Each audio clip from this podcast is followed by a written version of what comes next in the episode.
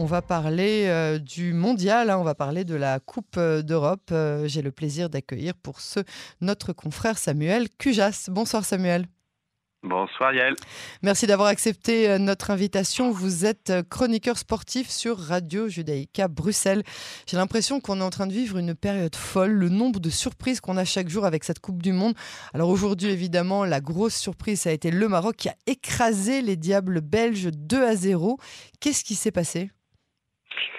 eh ben, on se pose encore la question euh, ici euh, en Belgique.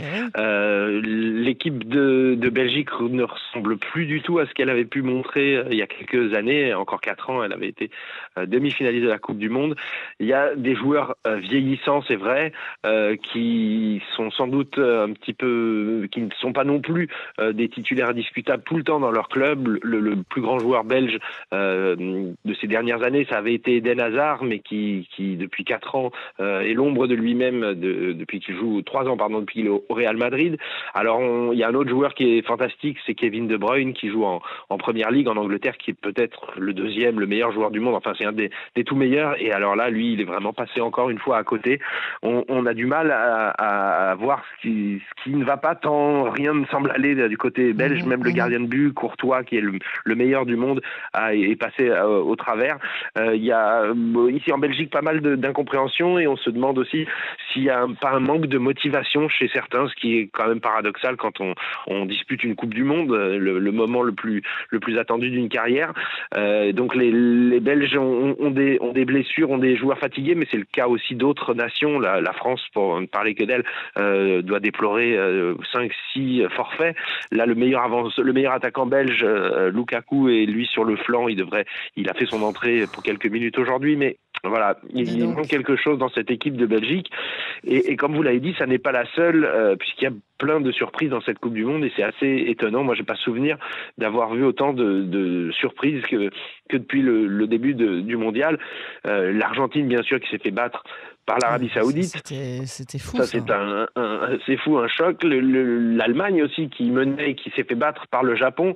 Et mmh. alors, il y a même des surprises dans les surprises, si je puis m'exprimer ainsi, puisque le Japon, donc, qui avait après son match contre l'Allemagne, paraissait euh, comme vraiment une une équipe dont il fallait se méfier, ce qui est encore le cas. Mais elle a perdu 1-0 aujourd'hui contre le Costa Rica, qui lui-même avait perdu 7-0 contre l'Espagne. Donc on s'y ouais. voilà, on s'y retrouve plus tellement, euh, mais en tout cas, avoir autant de gros noms du football battus au premier tour, c'est euh, vraiment rare et, et étonnant. Euh, on peut peut-être mettre ça sur euh, sur le compte de, de aussi de, de, la du moment auquel se dispute cette Coupe du Monde. C'est au mois de novembre. Il y a beaucoup de joueurs de ces grandes nations qui jouent en Coupe d'Europe, qui jouent la Ligue des Champions, qui est donc qui qui ont qui ont été beaucoup sollicités, même encore plus que d'habitude, puisqu'on a essayé de caser un maximum de matchs entre le début de la saison, euh, disons mi-août, et, euh, et le début novembre, beaucoup plus de matchs qu'à qu l'habitude. Donc peut-être que ces joueurs-là euh, sont plus fatigués que des joueurs comme les Saoudiens, par exemple, qui ont été assez enthousiasmants lors de leurs deux matchs, d'ailleurs, particulièrement le premier, mais qui sont des joueurs qui se sont préparés, qui ont eu beaucoup plus de, temps de préparation que, les grands joueurs des, grandes équipes qui, eux, sont restés au, boulot, je dirais, avec leur club européen jusque vraiment une semaine avant le début de la compétition.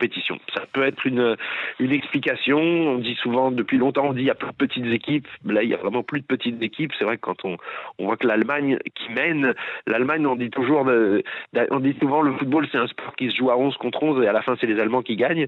Ben là, c'est plus du tout le cas.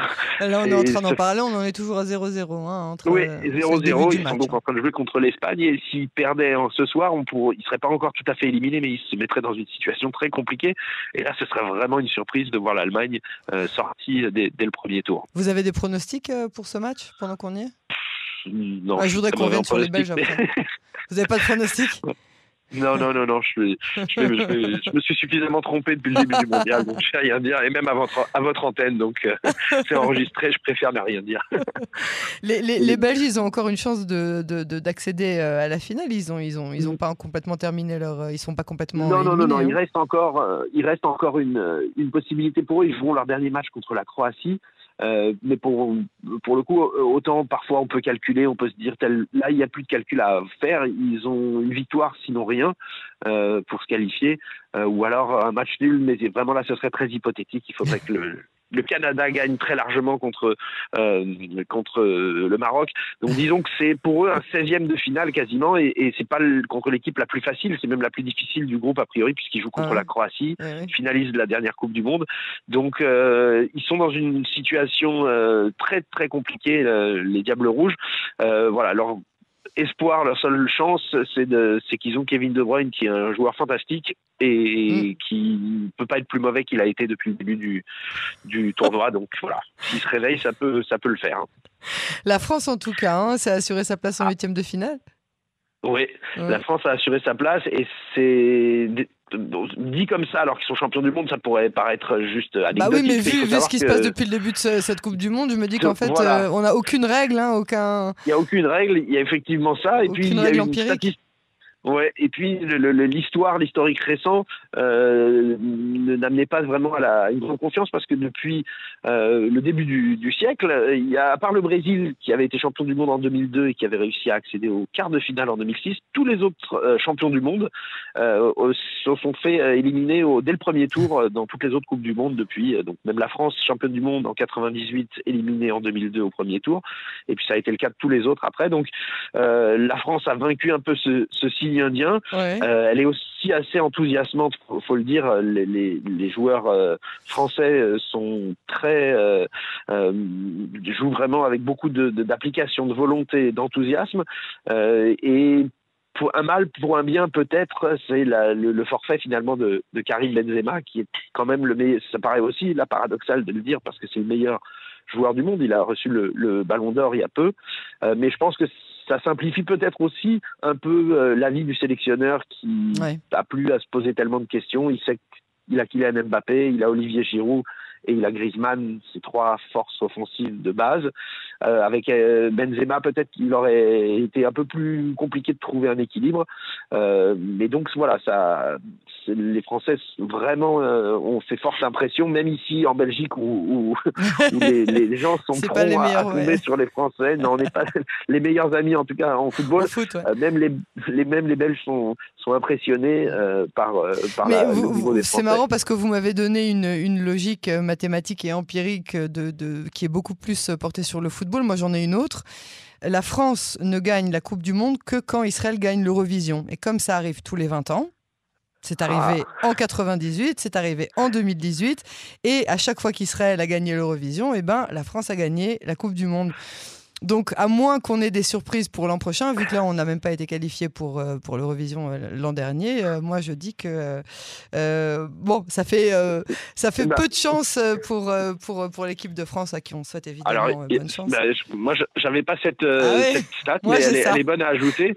mais en tout cas, là aussi, statistiquement, que les Français gagnent la Coupe du Monde cette année, ce serait en fait, dans toute l'histoire de la Coupe du Monde, on joue la 22e. Il n'y a que deux équipes, une euh, l'Italie en 38 et le Brésil en 62, qui ont réussi à conserver leur titre. Donc c'est vraiment ah un, un, exploit de. Donc ils ont été champions deux, fois. Du Monde de suite. Ah, c'est ça, deux coupes du monde de euh, suite, c'est l'Italie et le Brésil.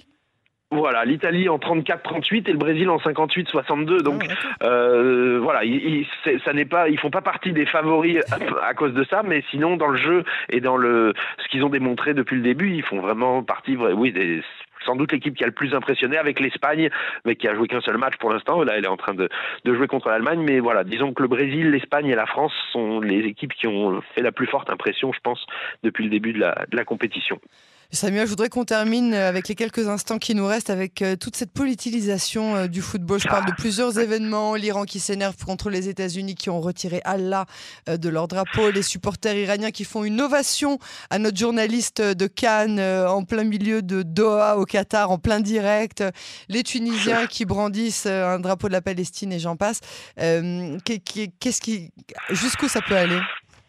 C'est vrai que c'est étonnant. Là, pour juste pour le, les États-Unis, c'est peut-être pas très malin ce qu'ils ont fait parce que donc pour rappel, ils ont ils ont sur le compte Instagram ou Twitter de la fédération américaine, ils ont mis en préparation du, du match qui va opposer l'Iran aux États-Unis, ils ont donc retiré une partie du un symbole qui représente donc qui signifie Allah au centre du drapeau iranien. Ils ont dit en, soutien aux, femmes, iraniennes. Mhm. Bon, ça n'a eu, je sais pas si un, un post Instagram peut apporter grand chose dans ce but-là. En tout cas, ça, ça, ça a juste eu une, conséquence, c'est que ça provoque la colère euh, de l'Iran et des Iraniens qui ont demandé que des excuses soient euh, formulées, que des sanctions soient prises contre les États-Unis. Et c'est vrai que on savait pas trop à quoi s'attendre euh, en, vue de ce match Iran-États-Unis. On se souvient qu'en 98, les deux équipes s'étaient déjà affrontées. Elles avaient eu, les, elles avaient eu la bonne idée de prendre une photo tous ensemble, les, les joueurs, les 22 joueurs mêlés. Ils avaient pris une photo qui avait été un joli symbole. Bon, vu les, les, rapports actuels, on s'attendait peut-être pas à ce genre de, fraternisation, mais là, c'est vrai que ça a mis un peu d'huile sur le feu. Quant au drapeau euh, Free Palestine qui a été brandi deux fois, hein, parce que ça a été lors des deux matchs des Tunisiens, euh, ce drapeau est sorti, c'est assez incompréhensible euh, dans le sens où la règle, et ça a même d'ailleurs été indiqué par la délégation euh, israélienne, ça a été une, une instruction, une consigne qui a été donnée aux Israéliens qui se déplacent au Qatar, ne venez pas avec un drapeau israélien parce que ne sont autorisés aux abords du stade que les drapeaux des équipes qui participent à la Coupe du Monde. Donc le drapeau palestinien avec Free Palestine dessus, qui soit entré une fois dans le stade, bon, deux fois, euh, c'est un petit peu un petit peu gros, euh, mais bon, la FIFA est, on peut même pas s'étonner euh, qu'il y ait des dysfonctionnements comme ça et que la FIFA laisse passer euh, certaines choses. La FIFA est, se couvre de ridicule, je pense, depuis le début de la compétition, euh, avec toutes les, tout ce qui a été permis, euh, que ce soit évidemment euh, et avant tout l'interdiction des drapeaux arc-en-ciel, c'est allé jusque très très loin puisqu'il y a même des sans drapeaux, il y a même des ah et l'Allemagne vient de marquer juste au passage. ah, mais donc voilà, il y a eu. Mais pourquoi vous mangez voilà. encore 0-0 Attendez? Aïe, on est en direct pourtant sur euh, Cannes, c'est nous qui rediffusons tous les matchs. Euh. Aïe, Mais pourquoi vous avez quelques secondes de plus que moi Pourquoi est-ce que c'est que cette histoire enfin? Désolé hein, pour vos auditeurs. Mais au contraire, vous nous annoncez alors l'Allemagne 1-0 contre l'Espagne 1-0 contre l'Espagne, voilà. Qu'est-ce que c'est que cette histoire? Alors attendez, arbitre, on va voir. Bon, il y a toujours les, les vérifications. On va attendre ça. Attendez, mais, alors, ça... c'est un but que vous annoncez ou c'est. Parce qu'attendez, du coup. Ah non, non. Moi, je suis à la sur la télé belge, effectivement, le but a été inscrit, Validé mais il va y avoir hors-jeu. Non, il va être hors-jeu, je pense. Ah, c'est pour ça qu'ils ne l'ont pas encore écrit chez moi, voilà. parce que moi, j'ai pas le son, mais... Euh... D'accord. Non, non, il, il, a été refusé. Donc, on est toujours à 0-0. Euh, je calme les auditeurs. Euh, Espagne, oui, oui, oui. Euh, Allemagne, 0-0. Mais donc voilà, la FIFA entre avec tout ce qui a été euh, ouais. autorisé au Qatar comme euh, euh des, enfin comme violation de ses propres engagements, que ce soit, je vous parle de l'histoire de la bière qui était prévue euh, ouais. et puis qui est interdite finalement. Euh, les drapeaux, on avait dit que tout le monde serait le bienvenu, puis finalement les drapeaux et les signes LGBT ouais. sont interdits. Donc on n'est plus, c'est pas étonnant, voilà, que c'est malheureux, mais c'est pas étonnant que les qu'il y ait des drapeaux euh, palestiniens qui étaient autorisés. Euh, la FIFA et les organisateurs diront sûrement que c'est passé sous leur euh, contrôle. Bon, ça paraît un petit peu deux fois de suite, ça fait ça fait beaucoup. Euh, donc voilà, c'est vrai que c'est une Coupe du Monde qui est politisée alors que on, le football est censé, la Coupe du Monde c'est censé être un moment où, on, où justement on s'éloigne de cette euh, politique. Bah, on, aimerait voilà, bien. on aimerait bien, mais ce ne sera pas le, le, cas cette année en tout cas. Samuel Cujas, merci beaucoup euh, pour votre expertise. À très bientôt sur les ondes de Canon français. À très bientôt, bonne soirée. À vous aussi. Au revoir.